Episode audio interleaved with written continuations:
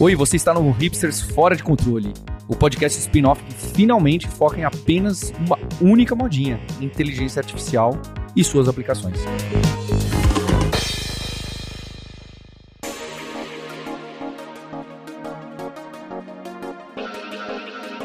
Olá, hipsters! Bem-vindas, bem-vindos a mais um episódio do spin-off do seu podcast favorito. Esse é o Hipsters Fora de Controle, em que a gente traz notícias, explorações, entrevistas, filosofias sobre IA, o que está rolando, o que, que vai chegar, o que, que vai já dar para você usar hoje ou em breve aí no seu dia a dia. Eu sou o Marcos Mendes e tenho aqui hoje o Fabrício Carraro, meu co-host viajante poliglota, host do podcast DMC Fronteiras, Program Manager da Alura, autor de livro de IA. Tudo bem? Tudo ótimo na correria aqui hoje, Marcos, mas eu não estou pelado na IA. A gente vai falar sobre isso depois. Ufa! Estamos todos Ainda. tranquilos, certo? E hoje também está aqui o Christian Velasco, que é líder de operações da América Latina na Alura. Tudo bem? Tudo bem, Marcos. Fala, Fabrício. Prazer estar aqui. Boa, bom ter você aqui hoje para falar com a gente. E bom, para começar aqui o, o, papo do episódio de hoje, a Neuralink anunciou nos últimos dias, acho que foi na conta do Elon Musk lá no Twitter, no X, né? Que aconteceu o primeiro implante cerebral num ser humano, do chip lá que eles querem fazer, que a pessoa, ainda não tem detalhes sobre quem é, me parece, né, mas a pessoa está reagindo bem, passa bem, e aparentemente é o primeiro passo para o pro projeto Telepathy, né, que é de controlar os dispositivos eletrônicos usando só o pensamento, e um exemplo que ele deu, né, aquela coisa bem extrapolada, etc. Ah, imagine só se Stephen Hawking, por exemplo, pudesse ter interagido de uma forma assim em computador, né? O que teria acontecido. Mas chamou atenção isso aí, né? Eu acho que essa é a notícia mais polêmica da semana, Marcos. Talvez pela, pelo lado marqueteiro do Elon Musk, como sempre, né? Mas eu achei interessante que o que ele falou, né, de que os resultados iniciais mostraram um aumento na detecção da atividade neural, né, entre os neurônios e tudo mais. Ao mesmo tempo, eu acho isso, essa iniciativa, né, essa empresa, Neuralink, e todas essas in iniciativas que misturam a tecnologia com a biologia, né, tentando transformar o ser humano em um androide, extremamente interessantes e extremamente desejáveis. Ainda mais, como ele falou, pelo menos como ele está vendendo, né? Que é para você melhorar a vida de pessoas com deficiência, como Steve Hawking, pessoas tetraplégicas, ele também falou, né? Aí não importa se você gosta do Elon Musk ou não, mas é, tem cientistas, pessoas sérias fazendo pesquisa sobre isso, né? Sobre isso e tentando melhorar a vida de outras pessoas nessa área da medicina aí misturando com a parte da tecnologia. Então isso eu acho fantástico. Sobre a parte de isso já ser um segundo, um primeiro, um segundo, um terceiro passo, visando, chegando no Android, chegando na telepatia, né, que é o, a brincadeira aí com o nome do produto. É muito difícil dizer porque eles mesmos não falaram, não deram muitos detalhes sobre isso. O que a gente viu foi o, o Nicoleles, né, o Miguel Nicoleles falando que é um cientista brasileiro famosíssimo que trabalha com isso há muitos e muitos anos. Uhum. E ele foca mais na parte de exoesqueletos, né? Então, coisas talvez menos invasivas. E a opinião dele foi que o que a Neuralink está fazendo é algo muito invasivo, querendo indicar que talvez eles colocam coisas dentro do seu cérebro para ler os sinais neurais. Mas, novamente, eu não sei se o próprio Nicoleles tem a informação de como isso foi feito exatamente ou se ele está tentando adivinhar. A gente não, não tem essas informações ainda, né? Mas ele, claro, foi um dos pioneiros nisso, ele sabe muito mais do que qualquer um de nós sobre o que falar, ao mesmo tempo que ele também é um grande marqueteiro. Então eu prefiro ficar de fora dessa treta e só dar os fatos e aí vocês decidam quem que vocês preferem lutando em exoesqueletos, o Elon Musk ou o Nicoleles. é uma briga, briga boa para ver. Mas eu, sim, aquilo, complementando um pouco o que o Fabrício traz, né? Acho que olhando para a saúde pode trazer bastantes avanços e uma revolução, né, pensando nessas nessas doenças. E também me parece, né, que abre um, um debate ético e regulamentado com maior ênfase, né? porque quando entra na saúde, isso traz com que governos, eh, os próprios órgãos reguladores se preocupem mais pelo avanço dessa tecnologia. Então, eu acredito que isso vai trazer né, uma preocupação maior, né, de fato acaba né, trazendo um impacto maior na, vida das pessoas. Me parece que vai ser positivo em todo esse debate de regulação de IA e de tudo aquilo que a gente está vendo como um todo. Né? vamos ter provavelmente o equivalente da Anvisa lá nos Estados Unidos se preocupando com o assunto, né? Tentando entender como que vão funcionar esses chips e, enfim, tentando colocar algumas regras para implementação disso e também limitar o acesso, né? Porque assim como pode ser utilizado para muita coisa boa, pode ser utilizado para muita coisa ruim, né? Que a gente poderia, inclusive, ficar sei lá, uma hora debatendo dos possíveis riscos de utilizar mal esse, esse avanço. É, isso aí. Bom, e para a próxima notícia agora que a gente separou aqui para vocês é o seguinte. Hoje, antes da gente gravar, poucas horas antes eu acho, o Google anunciou que liberou o Gemini Pro para todo mundo lá que está usando o Bard, inclusive aqui no Brasil, uma coisa que vai chegar aos poucos aí para a galera, né? Eles tinham anunciado isso, acho que há uns dois meses, né? Quando anunciaram lá o Gemini, aquele vídeo super polêmico, que era verdade, mas era mais ou menos, né? E etc. E o Fabrício até mandou pra gente no grupo que a gente tem do WhatsApp lá falando sobre o que, que pode pintar aqui no Hipsters, um benchmark que mostrou em segundo lugar já, né, o desempenho aí dele versus a concorrência. Né? É surpreendente.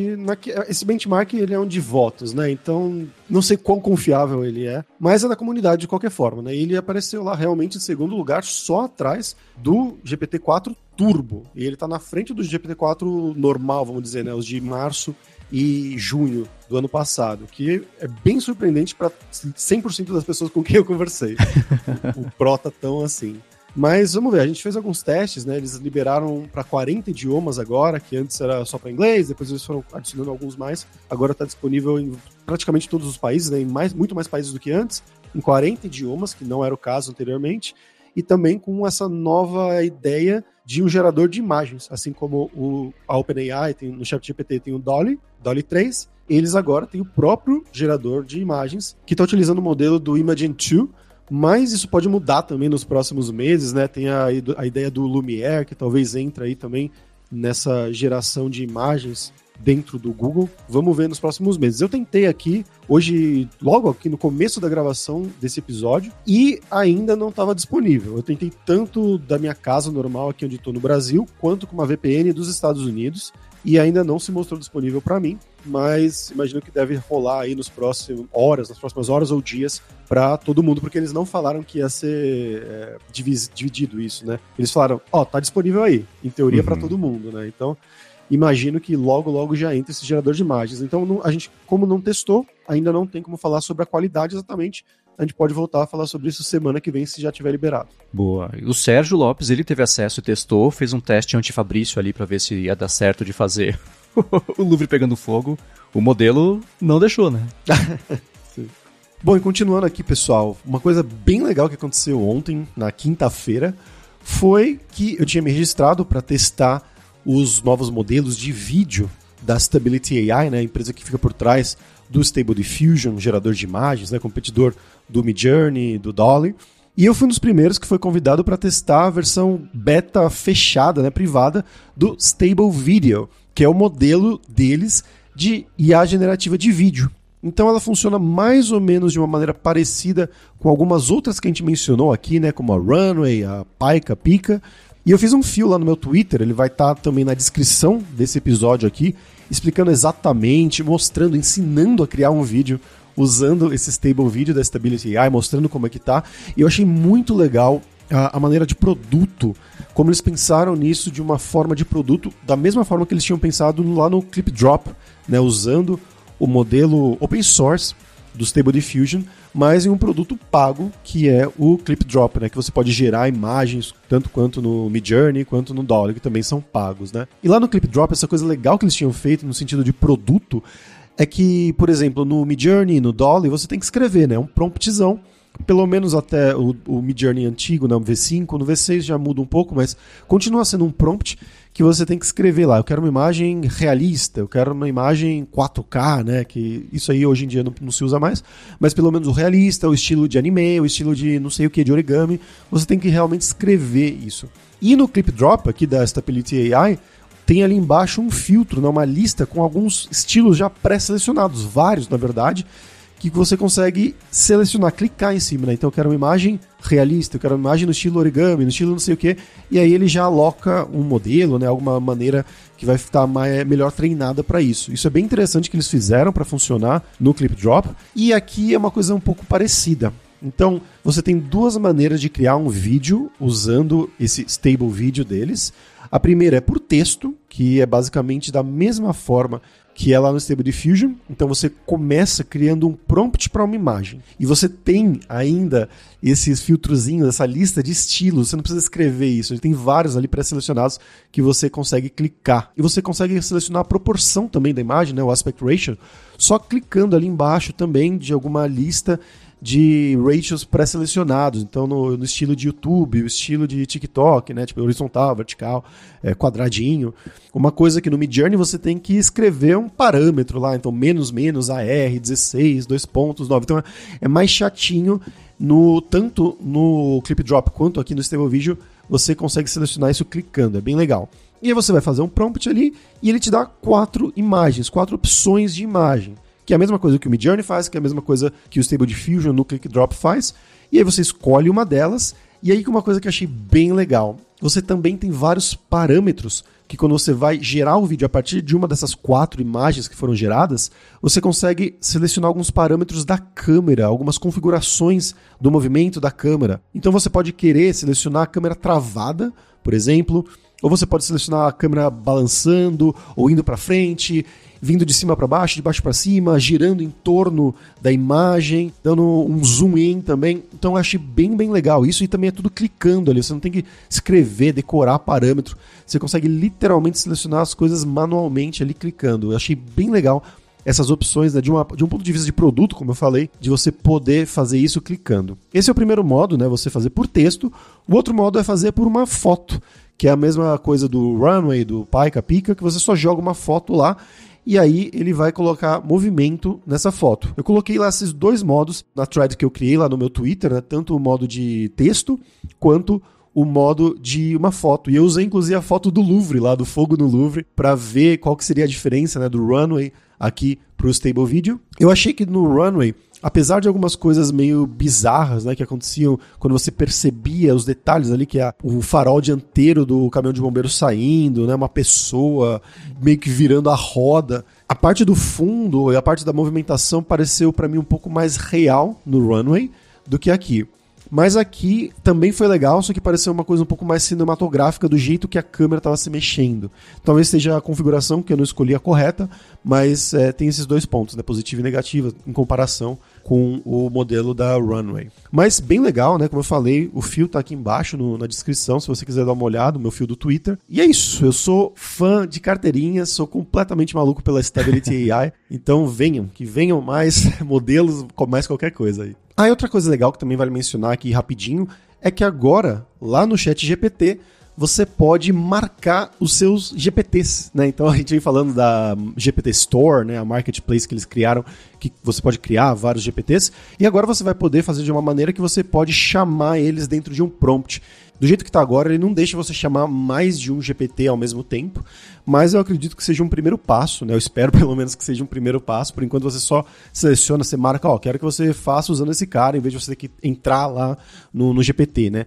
Mas eu acho, eu espero que isso seja um primeiro passo em um modo de juntar mais GPTs. Então, faça isso, depois faça isso. Né? Use esse GPT, depois pega o resultado desse GPT e use o próximo GPT para fazer uma outra coisa.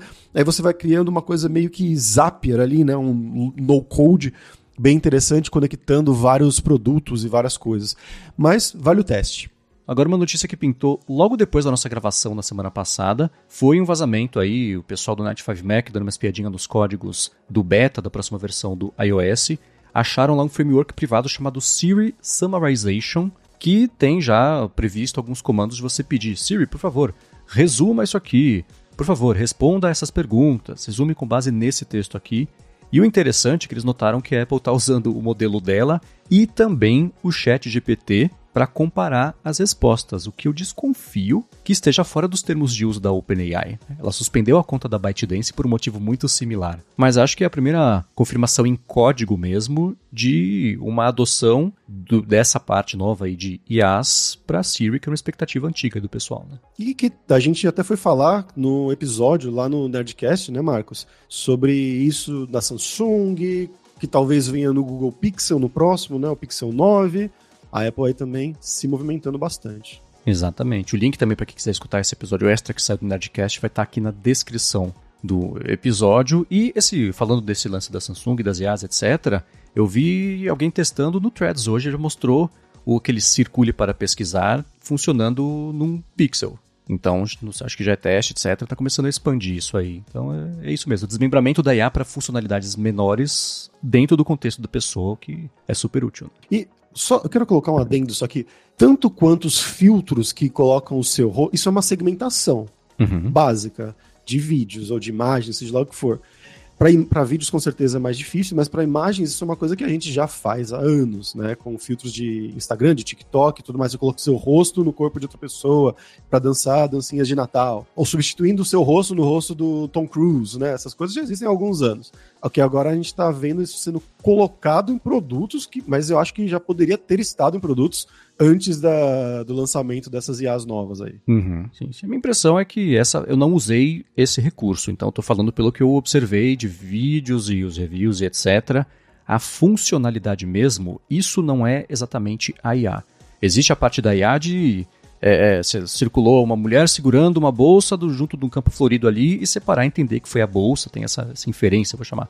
Mas a IA está na segunda etapa, né? Faz a pesquisa e no resultado da busca você conseguir interagir aí sim entre LLM, entram as outras análises, né? Com certeza. Então a funcionalidade já existia, só foi um jeito mais útil de entregar isso mais rápido, o que eu achei Com excelente. Com certeza. E tem a parte generativa também, né? Então eu quero que mudar o fundo. Você separa a mulher, agora você fala, agora coloque ela dentro de um banco e você gera, coloca uma IA generativa de imagens para gerar uhum. esse fundo. Aí Exatamente. isso é novo.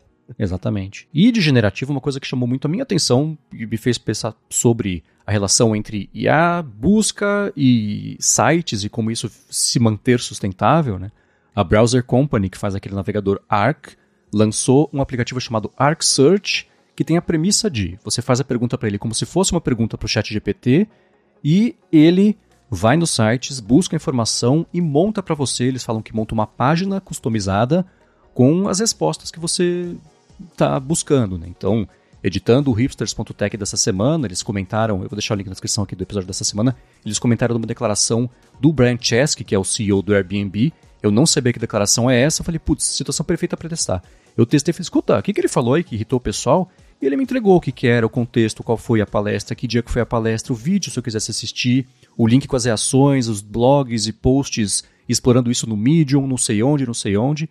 E foi bem completo, né? É, não encontrei situações que alucinou loucamente. Eles estão usando tanto a IA da Perplexity quanto o ChatGPT. E eles dizem outras IAs, não são específicos a respeito disso. E durante a nossa gravação está rolando um evento, uma transmissão, enfim, um anúncio da Browser Company de uma versão desktop para esse Arc Search, que também você faz a pesquisa, escuta, eu quero comprar esse telefone aqui, o que, que você acha? Ele já vai nos sites, pesquisa para você, entrega uma lista de links para você ler com reviews, com vídeos, com texto, etc. Tem a parte proativa de reserva, que é o sonho da IA, é sempre fazer reserva de restaurante de voo para todo mundo, né? E, e, é um navegador, esse do, do mobile, com bloqueador de anúncios, bloqueador de rastreadores e etc. Então, corta a parte do usuário ir até o site acaba não vendo um anúncio. E também, se eu for até o site, tem o bloqueador, né? Então é uma coisa que me deixou preocupado. Eu queria entender de vocês como é que vocês enxergam essa relação toda, porque a busca com o IA já emplacou, já é óbvio que vai ser assim, né? Então, como ir para frente de agora em diante? É, eu acredito que isso vai impactar totalmente nos mecanismos de buscas que a gente conhece hoje, né? Então, talvez o Google aí seja um dos mais preocupados, né? A gente não sabe o que, que eles estão desenvolvendo nessa linha, mas acredito que SEO, né, tudo aquilo que a gente conhece hoje, nos próximos meses, não, não diria nem anos, vai ser bastante revolucionado, né? Então, tanto pela parte de, de pesquisa, né, de achar um site, achar alguma coisa, como também de o impacto no patrocínio, né, que você trouxe, de patrocínio pago. Inclusive o próprio ChatGPT, né, já tem é, no browsing, né, você pede, pode pedir um, uma notícia, algum artigo, e ele te traz agora no Bing, está conectado com o Bing, te traz essa a notícia, enfim, é, a fonte de informação de onde que ele pegou, né? Então, de fato, a gente parece que está caminhando para a gente vai acessar outras informações através de, de IA. É, e ele vem como uma grande resposta para a pergunta como que a gente vai usar IA na busca, né? Porque essa pergunta, na minha opinião, não tinha sido respondida até agora. Eles, a Perplexity tentou fazer isso, né? O Bing eu, eu honestamente não, não gosto tanto para isso, né? O Bing Search lá, mas isso de você criar uma página específica com várias opiniões, com vários artigos, vários vídeos e tudo mais, isso é bem interessante, realmente. E me parece ser um, um primeiro passo mais sólido, comparando com os passos anteriores que a gente tinha visto indo nesse, nesse sentido. Até porque isso dá para manter a propaganda aí dentro, né? Você faz uma busca e você consegue manter o, o, esquema de loteria, né? O esquema de leilão do Google Ads, por exemplo, pode ter o Browser Company Ads daqui em diante, que quando você busca por sapatos ou sapato não sei o que, ele vai te gerar uma página para você com vários sapatos e consegue fazer propaganda, deixar outra em cima. Então, dá para manter o esquema de ganhar dinheiro com uma pesquisa boa e também com talvez com o esquema de chain of verification, né, para você verificar que aquelas informações são realmente reais, verdadeiras, que aí talvez seja isso que eles estejam fazendo conectando os LLMs, né? Eles usam um para fazer a busca inicial e eles usam o outro LLM para fazer a verificação se aquilo é verdadeiro, se aquilo está conectado na internet para ver se bate e tudo mais. Estou supondo agora durante a gravação desse episódio, não tinha pensado nisso anteriormente, então posso estar redondamente enganado, mas parece fazer sentido. E bom, para finalizar aqui essa primeira parte do episódio, apareceu uma notícia que eu sei que empolgou. Na verdade, uma notícia não, né? O Fabrício descobriu que recentemente aconteceu uma coisa lá no Google Colab que deixou ele bem empolgado para acelerar um pouco do processo. Pois é, eu tava acho que algum, algumas semanas sem usar o Google Colab, algum tempinho, e quando eu entrei lá para fazer meu, meus estudos de, de, ciência de dados, de machine learning e tudo mais, eu vi que a primeira coisa que quando você gera uma nova célula ali, que você pode gerar de código ou de texto, ele me oferecia é, gerar código com IA, né, gerar com IA. Olha que interessante. E aí eu peguei um link de um data frame, né, uma tabela que estava no GitHub, peguei o raw dela, falei, olha, IA, é, importa isso daqui no Python. E ela lá, tipo, em pouquíssimo tempo, foi muito, muito rápido mesmo, assim, um segundo, menos até, ela já gerou lá o pandas, né, importou pandas, pegou o data frame do, do da URL, já exibiu para mim, ela falou, caramba, que legal. Então, é um copilot nativo que tem ali, vocês que usam com mais frequência já devem ter visto isso, por isso que me surpreendeu que eu não estava usando com tanta frequência, mas é bacana, bacana para você um Copilot gratuito por enquanto, né? O nosso Guilherme Silveira falou que talvez no futuro isso seja pago, mas por enquanto está gratuito, nativo, dentro do Google Colab. Vai ser bem útil para quando você está enroscado numa parte do código, para estudos e para trabalho mesmo. A gente utilizou aqui, Fabrício, inclusive recentemente gravamos uma imersão de dados que vai para o ar em espanhol, e a gente utilizou na, na, nas salas de imersão, tá? A gente se surpreendeu com o resultado mesmo. Porém, a gente estressou tanto que já apareceu a mensagem também, ou se você quer continuar utilizando, vai lá para o Google Colab Premium. Então, de fato, parece que será ter um plano de, eh, de um produto, né, pago, premium lá do, do Google Colab. É, vem cá, te dá uma balinha, né? A primeira é, é sempre gratuita. é. Então, pessoal, aproveitem a gratuidade e corram lá antes que nem isso tenha. Depois contem pra gente a experiência de vocês. Bom, notícias dadas, tem um monte de link na descrição. Vamos para a segunda parte aqui do nosso papo de hoje, ver com quem que a gente vai conversar.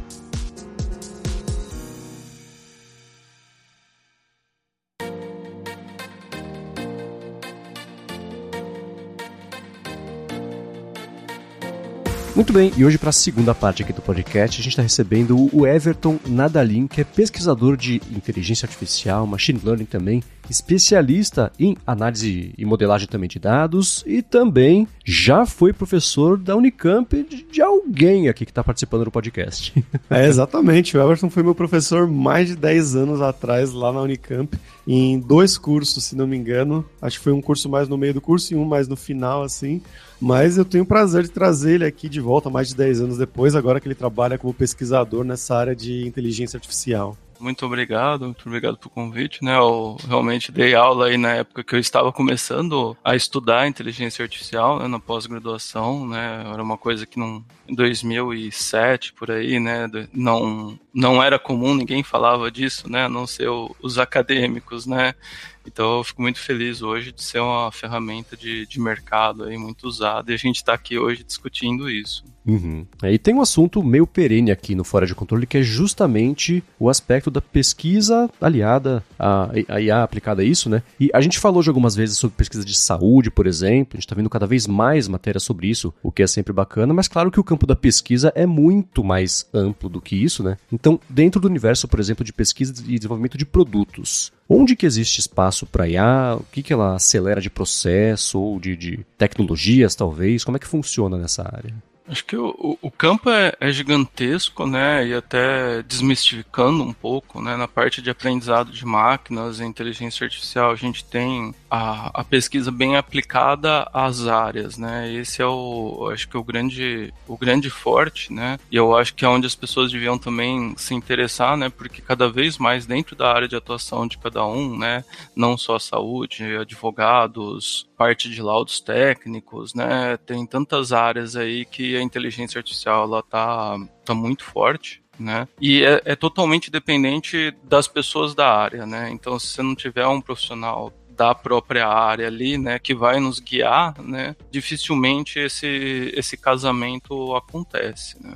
E, Everton, eu queria te perguntar, aproveitando aqui, como é que você decidiu entrar é, nessa área, fazer pesquisas nessa área? Como você falou que ninguém falava sobre isso lá atrás. Por quê? Qual foi o motivo, né? E como você foi evoluindo até se tornar um pesquisador realmente trabalhando com isso? Eu basicamente, né, antes de tudo, sou engenheiro daqueles mais tradicionais, né, que quer aplicar e resolver problemas, né. Então, a parte de inteligência artificial para mim ela veio, né, as primeiras técnicas de redes neurais e aprendizados de máquina, clusterização, elas sempre foram para resolver algum problema que a gente tinha em mãos, né? E o meu interesse sempre foi no, no problema final, né? No impacto do problema final. Então, no começo eu trabalhei muito com, com alguns sinais de áudio, trabalhei ali já com pesagem de gado, né? Depois eu fui para a área de petróleo, mas sempre nesse sentido de uma visão de engenheiro tem um problema, quero melhorar, né? A, a produtividade ou algum aspecto lá e, e, a inteligência artificial no começo, né?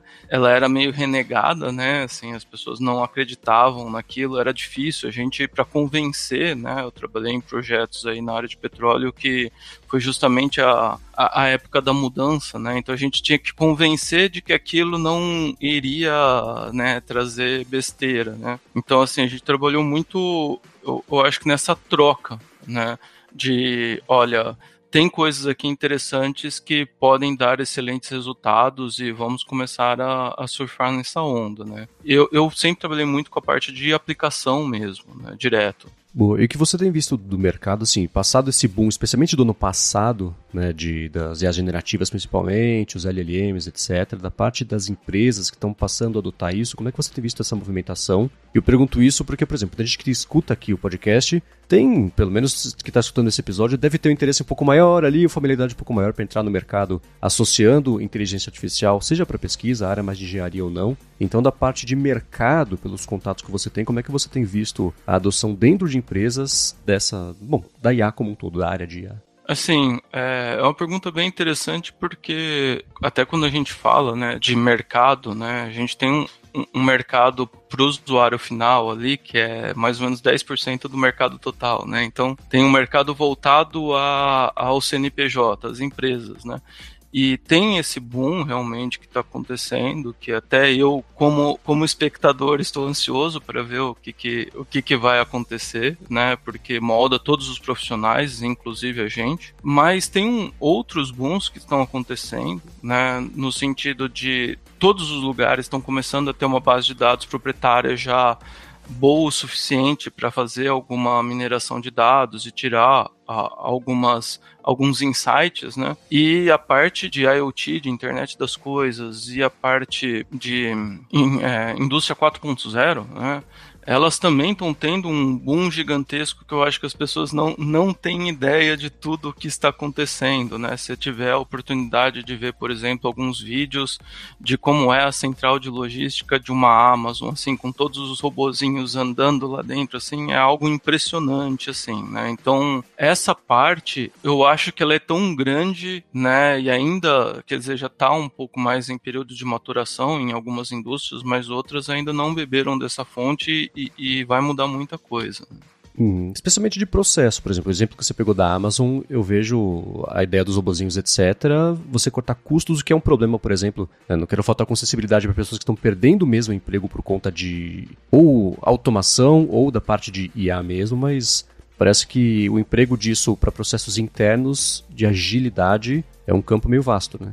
Não, com certeza, né? Eu não vou, eu acho que eu não vou entrar aqui no mérito né, dessa substituição, até porque eu, eu, eu vejo várias discussões e eu, eu sou até leigo nesse assunto do ponto de vista de, de conhecimentos, assim, de dados, né, de, de informações mais, mais frias mesmo, né, mas eu acho que do ponto de vista de oportunidades para países como o nosso, né, aonde a gente tem tantas áreas que ainda não conseguiram ser acionadas, né? Eu vejo assim, a gente fala muito de Brasil, mas eu me lembro uma vez falando assim de é, médicos especialistas na França, todos querem morar em Paris, né? Aquele, aquela vilazinha lá, né, do agricultor, ela também tem dificuldade de ter acesso ao médico. Então, se usar uma inteligência artificial para poder criar essa ponta, né, você consegue fazer uma, uma, penetração do especialista muito maior, né? Então, acho que em termos de redução de custo hoje, né, que a gente está falando de sustentabilidade, né, em termos de acessibilidade, né, a gente ainda tem um mercado inexplorado muito alto e onde tem um espaço gigantesco de oportunidades com criação de recursos, criação de dados, né? Uhum. E Everton, quando a gente pensa hoje em dia, né, falando principalmente de, de LLMs e tudo mais, tem duas escolas que a gente vem vendo, não, duas escolas, mas dois tipos de modelos que vêm sendo aplicados, né? O ChatGPT, o Llama, todos esses que são modelos muito grandes, realmente, né? Bizarramente grandes, que é impossível de você rodar em uma máquina, em um celular, alguma coisa assim. E a gente tem visto mais recentemente, nos últimos, sei lá, três, quatro, cinco meses, uma tentativa de mini. Minha, ah, opa, vou tentar falar essa palavra. Miniaturalização.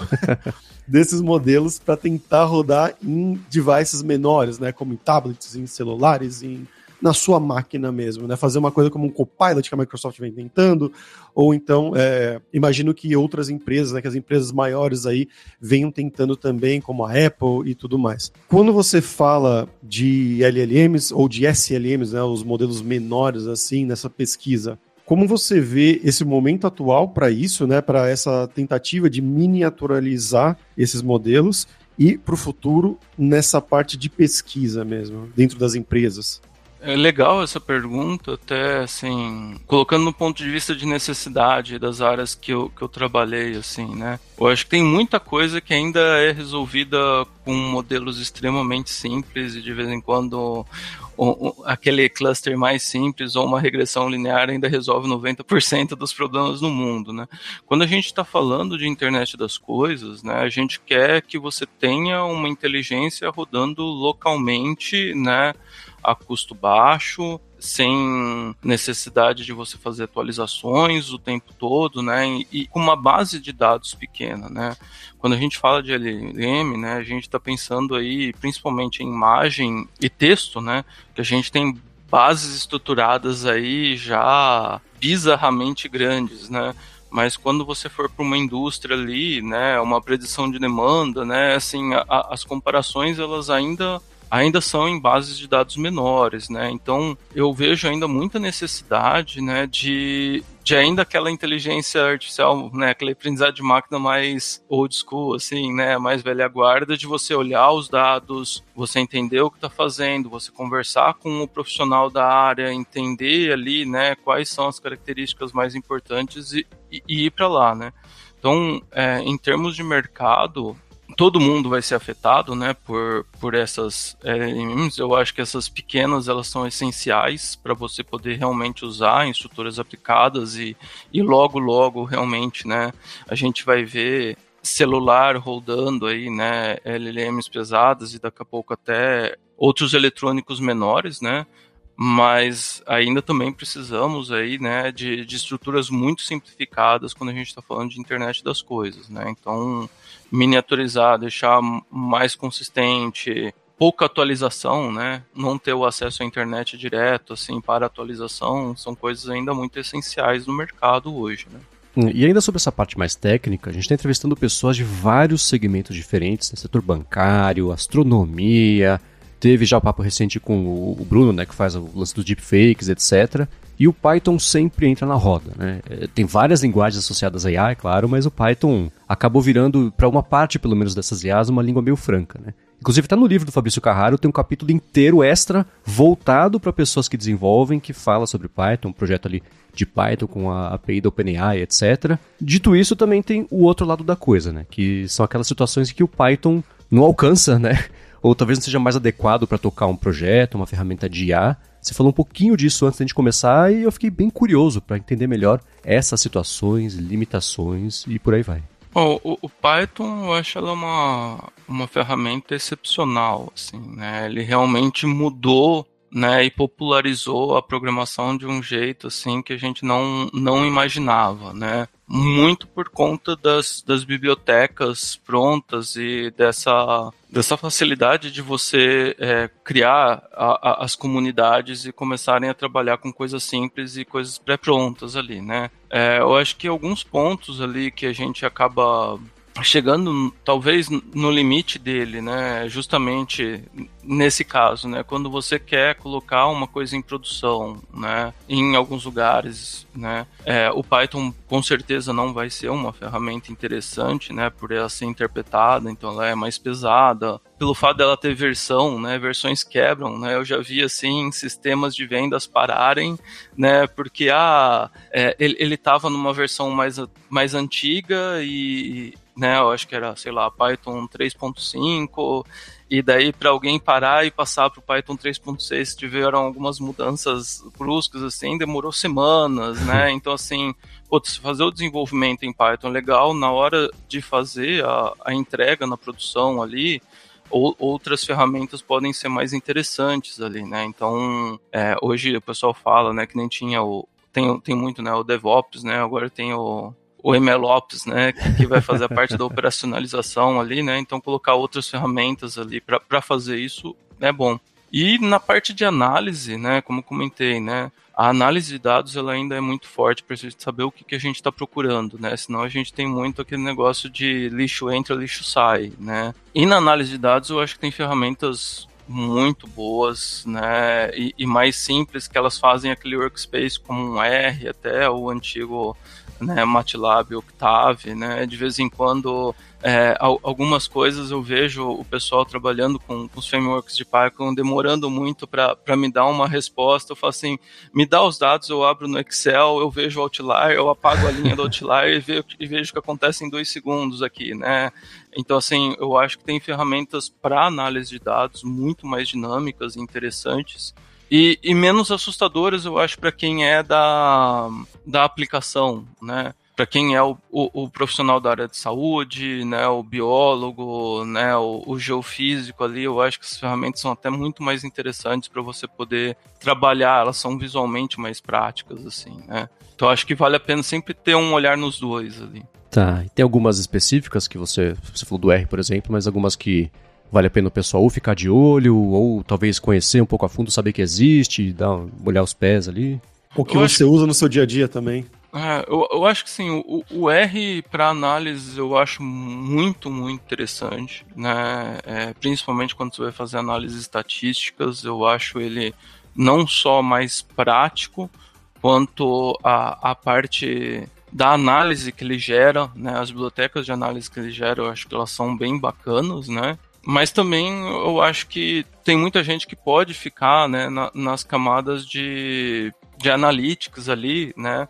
De plataformas do Google ou da Amazon, né? E, e a parte de Python ali, ela é, é secundária, né? Eu acho que a parte de de SQL, uma parte ali de você entender como, como faz o banco de dados para poder ter a visualização dos dados que você quer, pode ser mais interessante até. E se profissionalizar nisso, tem ainda um, um espaço de mercado, eu acho, muito grande, né? Beleza, e, e num episódio recente sobre deepfakes, que foi justamente com o Bruno Sartori que a gente fez, a gente tocou no assunto de ferramentas, até também de, de comunidade, né, open source, nesse universo todo de IA. Ele falou de algumas vantagens, como a habilidade de você poder rodar os modelos localmente, não ficar sujeito a mudanças, né, ou a mercê, de modo geral, de ferramenta comercial, tipo, no caso dele, seria o HeyGen, né, que acho que é a ferramenta mais famosa aí de IA generativa com vídeos. No cenário de LLMs, principalmente, a gente tem visto também a Meta como uma força de peso aí para modelos open source, em comparação, né, contraste com a OpenAI e várias outras, né, que estão nesses modelos mais fechados. Então, eu vou te fazer a mesma pergunta que a gente fez para o Bruno. Qual é a vantagem e, ao mesmo tempo, quais são as barreiras também de você usar bibliotecas abertas quando o assunto é ou pesquisa ou de um modo geral também, se você quiser explorar esse assunto? Assim, dividido em, em duas partes. Né? No, no, campo da, da pesquisa aplicada, você está imaginando né, que você vai colocar um, um algoritmo embarcado em algum lugar. Né? Então já começa pela, pela regra que, que essa biblioteca ela vai exigir. Né? Tem algumas bibliotecas de open source, por exemplo, que exigem que todo o seu código seja open source. Né? Para algumas empresas isso é impensável. Né? Então, daí você já, já esbarra em várias situações de falar assim, não, olha, essa ferramenta eu vou acabar não podendo usar por conta disso, né? Por conta do sigilo que eu quero manter né? Então daí ou você vai ter que optar por refazer aquela parte do código, né, que ela que você usou ou até, né, olhar aí para uma versão paga, né?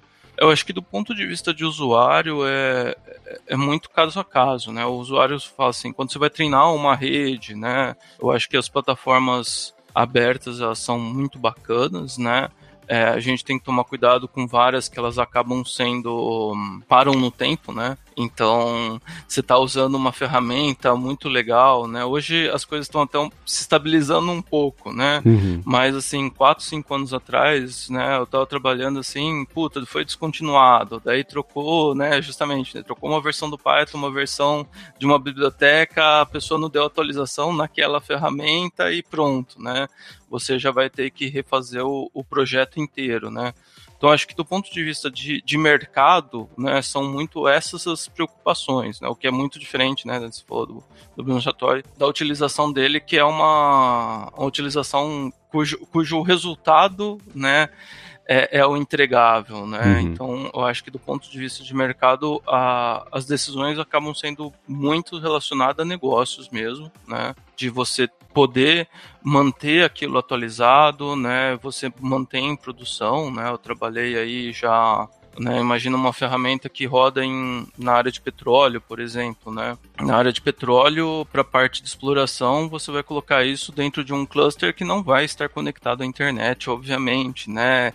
Então, atualizações de tempos em tempos, né, esquece. Né? É, numa parte ou outra de varejo que eu trabalhei, né, assim, é, já, já é um dinamismo muito mais alto. Você consegue trabalhar com essas ferramentas e trocar, e né, o que você tem que evitar é justamente verificar aí bibliotecas que, que elas não estão sendo mantidas, né, com open source que não estão sendo atualizados e mantidos, né. Você vê que a, a comunidade foi já esfriando, é melhor você já pensar numa outra ferramenta. Né?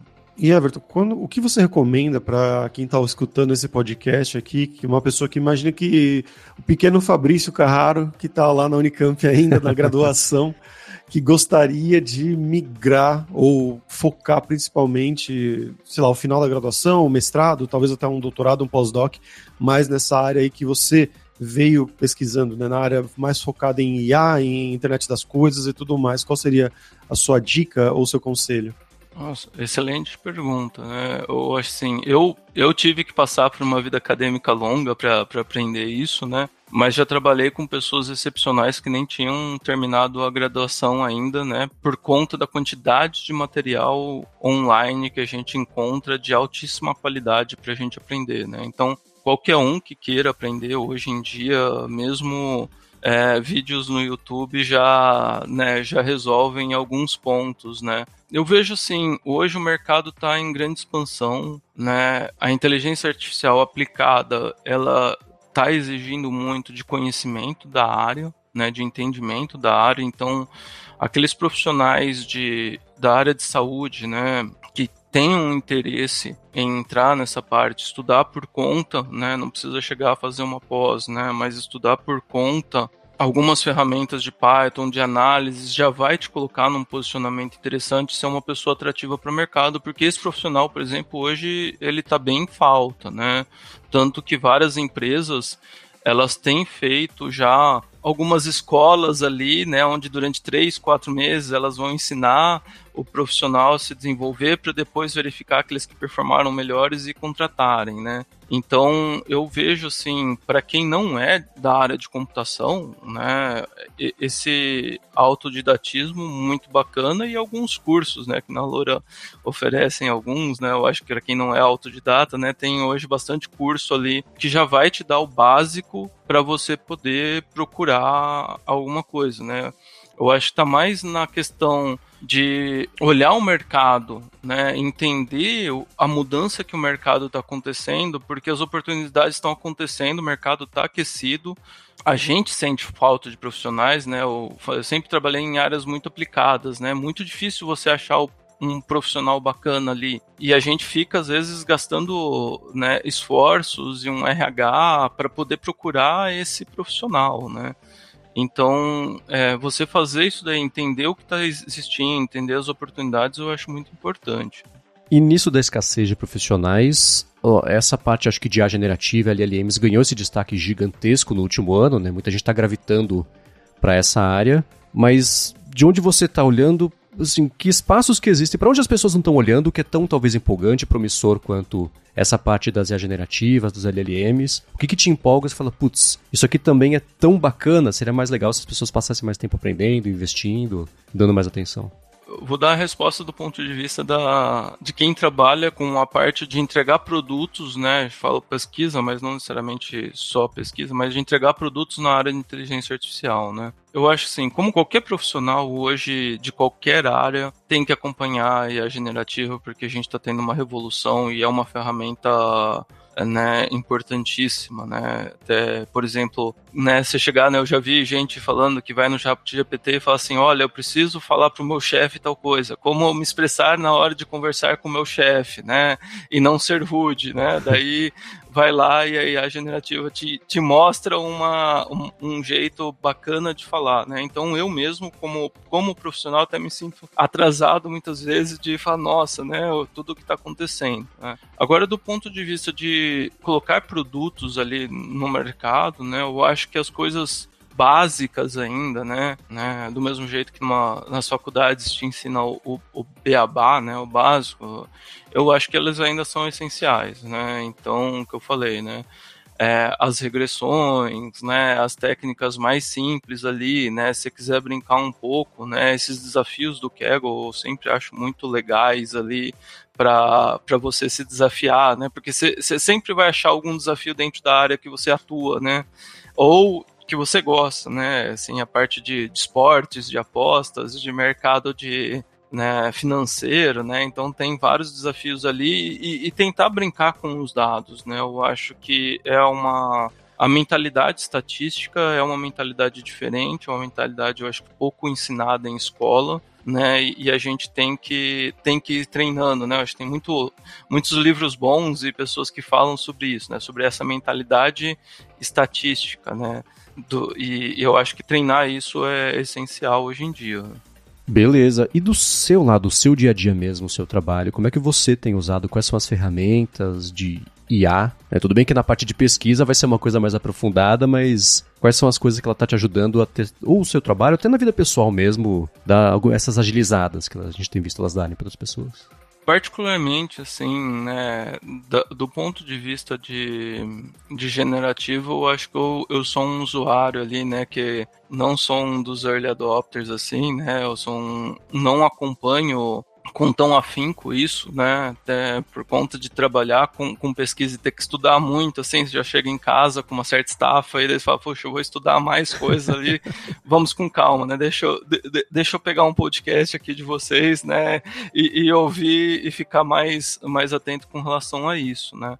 Eu acho que assim, para mim, ainda a base teórica é uma coisa que, que é muito forte, né? Então, quando eu pego para estudar e vejo o que o pessoal está fazendo, eu tento entender um pouco, né? Aonde que está errando, por que que tá errando, quais são os limites dessas ferramentas, né? Então, assim, sempre quando eu vou olhar, eu fico olhando muito nesse viés para poder entender os desafios da aplicação disso, né?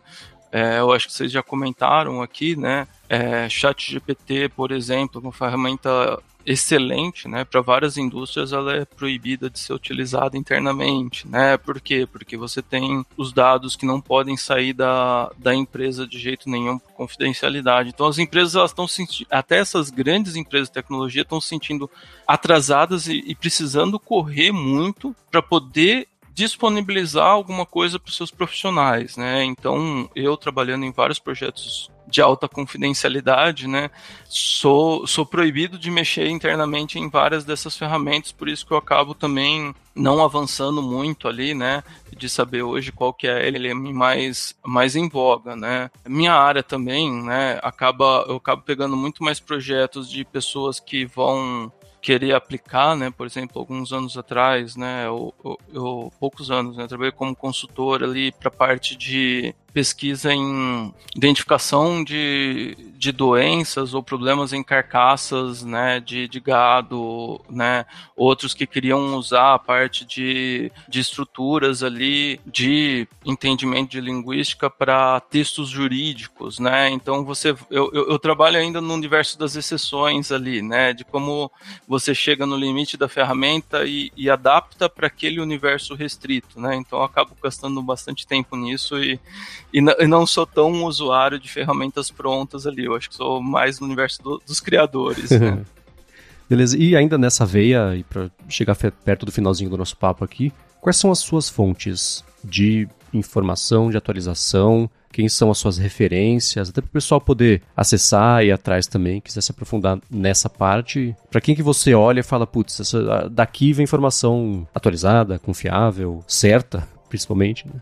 Assim, hoje a gente, a gente já tá vivendo num universo meio Matrix, assim, né? O download, ele é um pouco mais lento, né?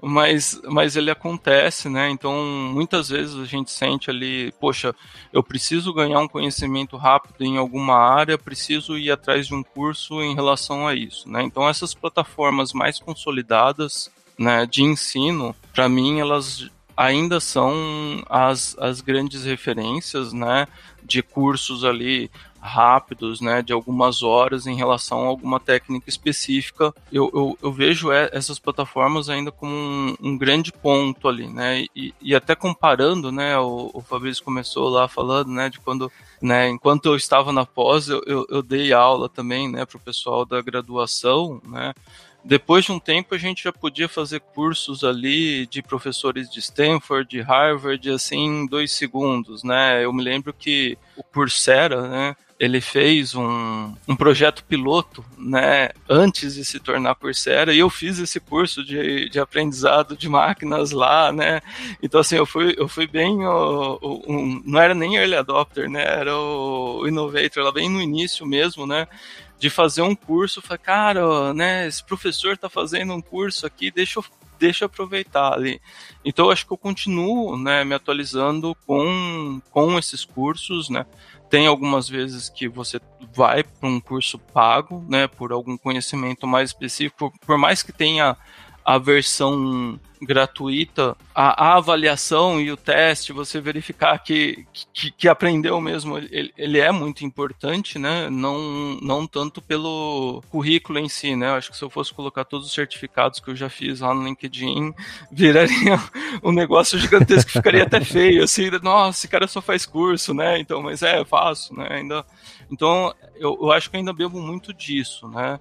E, e, a própria inteligência artificial nessa área eu acho que tem muito a crescer de personalizar os cursos assim. Eu fico impressionado com, com o espaço que tem na parte de educação que a gente ainda está né? Eu vejo o trabalho de vocês que a gente está tateando ainda né? Exato exato Bom, Everton, muito obrigado pelo seu tempo, sua disponibilidade. Para quem quiser continuar esse papo direto com você, faz como? Acho que o LinkedIn ainda é a ferramenta para mim mais, mais tradicional que eu respondo. Se eu falar de outras ferramentas, pipocam muitas coisas, você não consegue separar muito, né? então, meu, meu nome é fácil de achar, né? Você não vai achar outro Everton Nandalin no, no LinkedIn, pode me adicionar lá e, e, eu, e eu costumo responder, né?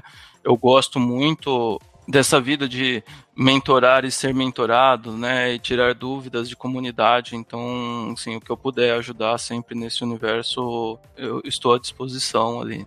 Legal, claro que vai ter link na descrição pro LinkedIn do Everton. E para você que está interessado, está interessado em mergulhar no mundo da inteligência artificial, você pode conhecer, convido você a conhecer a Escola de Inteligência Artificial da Alura, com cursos e formações de IA para pessoas criativas, para programação, para negócios, para mobile, específico para front-end, para dados também, UX, design, não faltam alternativas, opções, independente de qual é o seu trabalho, vai ter curso, vai ter formação que, como você costuma escutar aqui com frequência, é muito útil para a sua carreira. Então, dá uma espiadinha alura.com.br, conhece os cursos, aproveita para se matricular e mergulha de vez aí com os dois pés, cabeça e tronco no mundo da IA. Hipsters, obrigado pela audiência de vocês e na semana que vem tem mais. Hipsters, abraços, tchau.